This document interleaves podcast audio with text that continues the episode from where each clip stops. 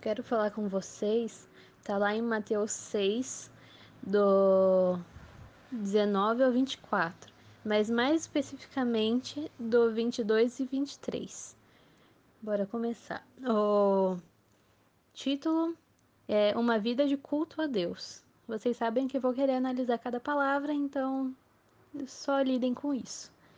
É, o que me chamou a atenção foi a palavra culto. Beleza, uma vida de culto a Deus. Eu fui pesquisar o significado da palavra culto, é homenagem e adoração. Daí eu já deixo a primeira pergunta para vocês.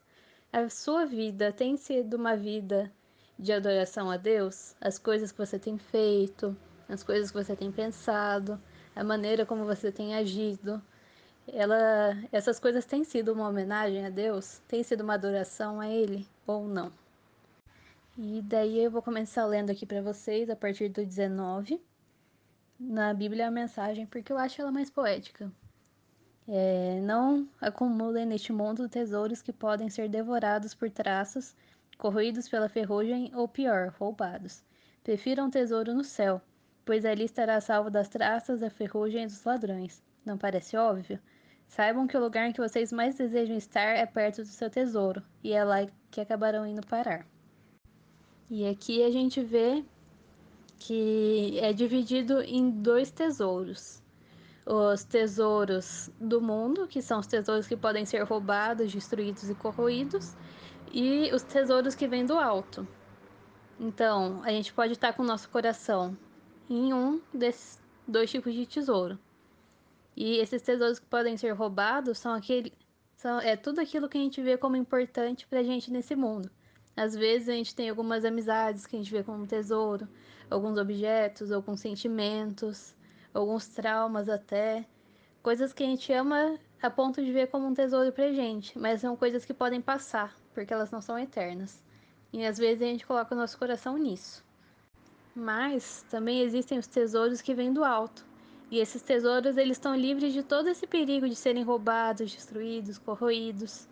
Eles são sonhos, promessas, desejos que a gente sabe que quem colocou no nosso coração foi Deus. São aquelas sementes que Deus planta no nosso coração, porque Ele é um Pai bom, sabe? E isso a gente vê lá em Jeremias 29, 11, onde diz: Porque eu sei os planos que eu tenho para vocês, diz o Senhor, são planos de bem e não de mal, para lhes dar o futuro que anseiam. Quer dizer, são planos, desejos, sonhos que o Pai planta no nosso coração para que nós cumpramos o nosso propósito aqui. E nesses tesouros a gente pode confiar, porque quem prometeu para a gente carrega a eternidade nele. Então, quando a gente coloca o nosso coração nesses tesouros que são eternos, a gente não precisa ter esse medo de, nossa, será que vai dar certo? Será que não? A gente não precisa ter esse medo de, nossa, vai que eu perco isso. Porque quem prometeu isso pra gente, igual tem várias músicas que falam em versículo também, quem prometeu é fiel para cumprir. Então, se Deus falou, já era. Daí a gente vai lá para Mateus 6, 21, que fala: Onde está o seu tesouro, ali também está o seu coração. Daí a gente para para pensar: beleza, em que tesouro eu tenho me apegado mais? As coisas que o Pai prometeu para mim, as coisas que o Pai canta sobre mim, ou as coisas dessa terra que são coisas que podem acabar, que podem ser roubadas, porque o que eu tenho dado mais valor é onde está o meu coração. E isso é extremamente importante. Até porque tudo que vem do mundo é passageiro, mas o que vem do alto é eterno e foi feito sob medida para fazer a gente crescer. Então, tudo que o Pai plantou no nosso coração foi feito sob medida para que a gente tenha essas coisas como ferramentas, como verdades gravadas no nosso coração, para que quando a gente passe por alguns processos, igual a Lorena estava falando, tipo, pode ter certeza absoluta que tudo que ela passou agora nos minutinhos antes da célula o que ajudou foram verdades que o pai canta sobre ela e que ela tem cravada no coração dela. Daí a gente entra lá em Mateus 6, 22 e 23, que é o ponto central da mensagem, onde diz: Os olhos são as janelas do corpo. Se vocês abrirem bem os olhos com admiração e fé, seu corpo se encherá de luz. Se viverem com olhos cheios de cobiça e desconfiança, seu corpo será um celeiro cheio de grãos mofados. Se fecharem as cortinas dessas janelas, sua vida será uma escuridão.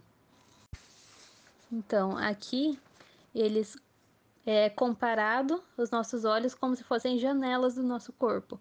Então eu vejo como se fosse tipo os nossos olhos as janelas e dentro da gente como se tivesse uma salinha com todas essas sementes que Deus planta no nosso coração, sabe? E quando a gente abre as cortinas dos nossos olhos para ver Jesus, a salinha dentro da gente enche de luz. E lembra das sementes que ele lança dentro da gente? Elas precisam de luz para crescer e se desenvolver. Elas precisam ser expostas à luz de Jesus para que a gente possa crescer, se desenvolver e tornar nossa melhor versão, que é a versão mais parecida com ele. Mas, cara, e se os nossos olhos e, consequentemente, o nosso coração estiverem focados em desconfiar de tudo, em ver só a parte bad das coisas, as cortinas dos nossos olhos se fecham. E o que acontece com uma sala cheia de sementes incríveis, sem a luz do sol para fazer fotossíntese?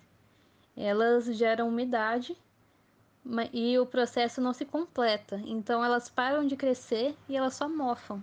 Quer dizer, um monte de promessas incríveis, um monte de sonhos incríveis, impedidos de começar a crescer, de começar a se desenvolver, porque a gente começou a olhar para o lado bad das coisas e fechou essas cortinas dos nossos olhos. Então a gente não deixa que a luz de Jesus entre para continuar esse processo em nós. Então, quando eu paro de buscar olhar nos olhos de Jesus, em vez de olhar nos olhos dos problemas, na parte ruim, na parte que tem me deixado triste, eu basicamente pauso os planos dele para mim e faço com que eles demorem mais para se desenvolver e para acontecerem. Tipo, beleza, Jesus, eu sei que você tem todos esses planos, eu sei que você tem todas essas coisas incríveis, só que eu não tô legal agora. Então eu vou olhar para essas coisas ruins, vou fechar as janelas, fechar as cortinas dos meus olhos para que essa luz não entre e vou deixar essas sementes aqui úmidas mofando porque eu não tô sabendo lidar com isso e não consigo olhar para seus olhos.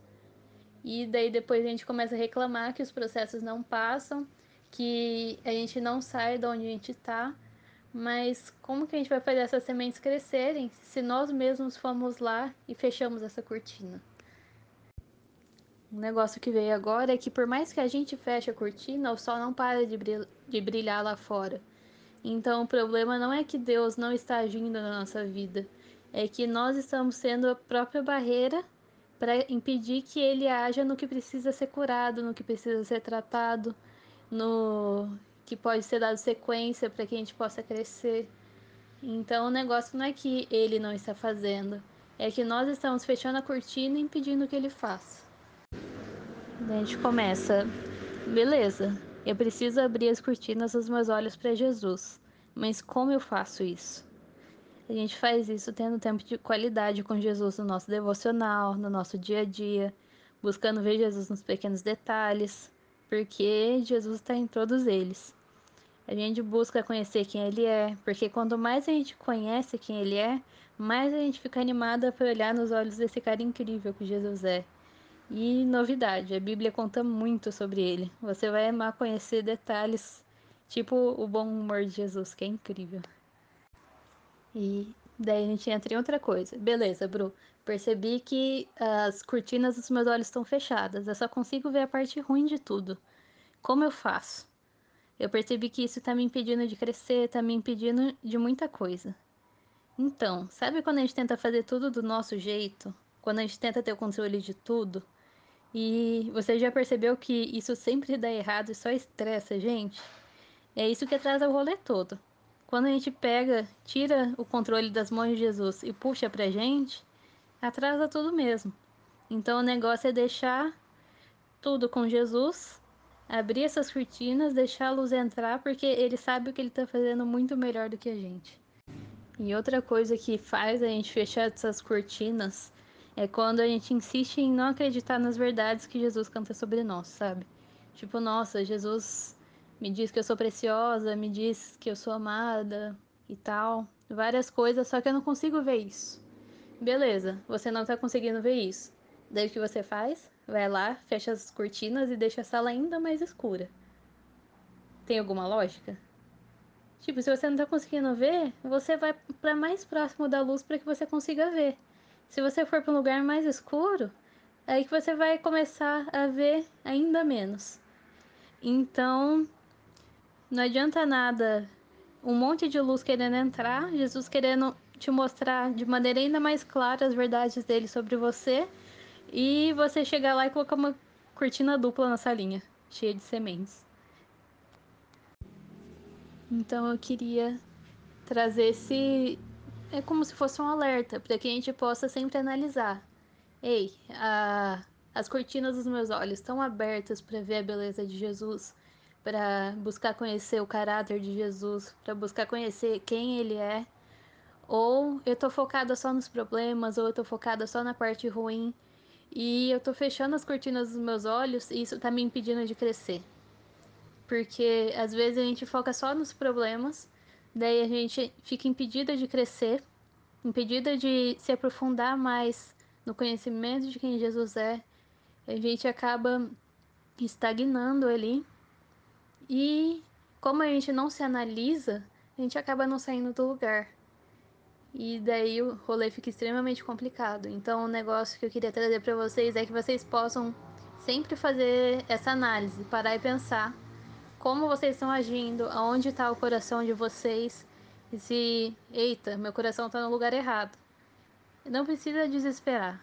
Só para, conversa com Jesus. Ei, Jesus, meu coração estava no lugar errado.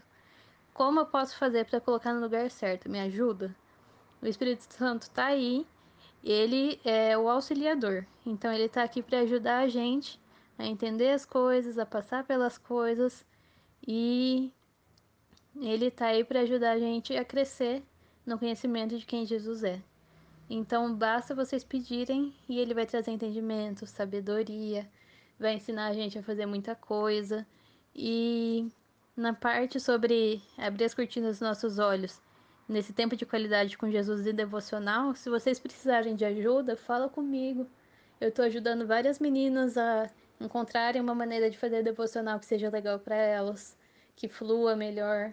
Estou fazendo devocional com algumas.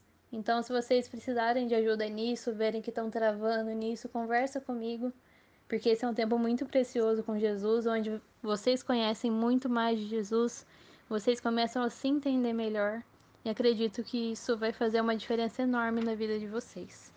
Então, a mensagem de hoje é essa, galera. Espero que Deus continue falando no coração de vocês e até o próximo podcast.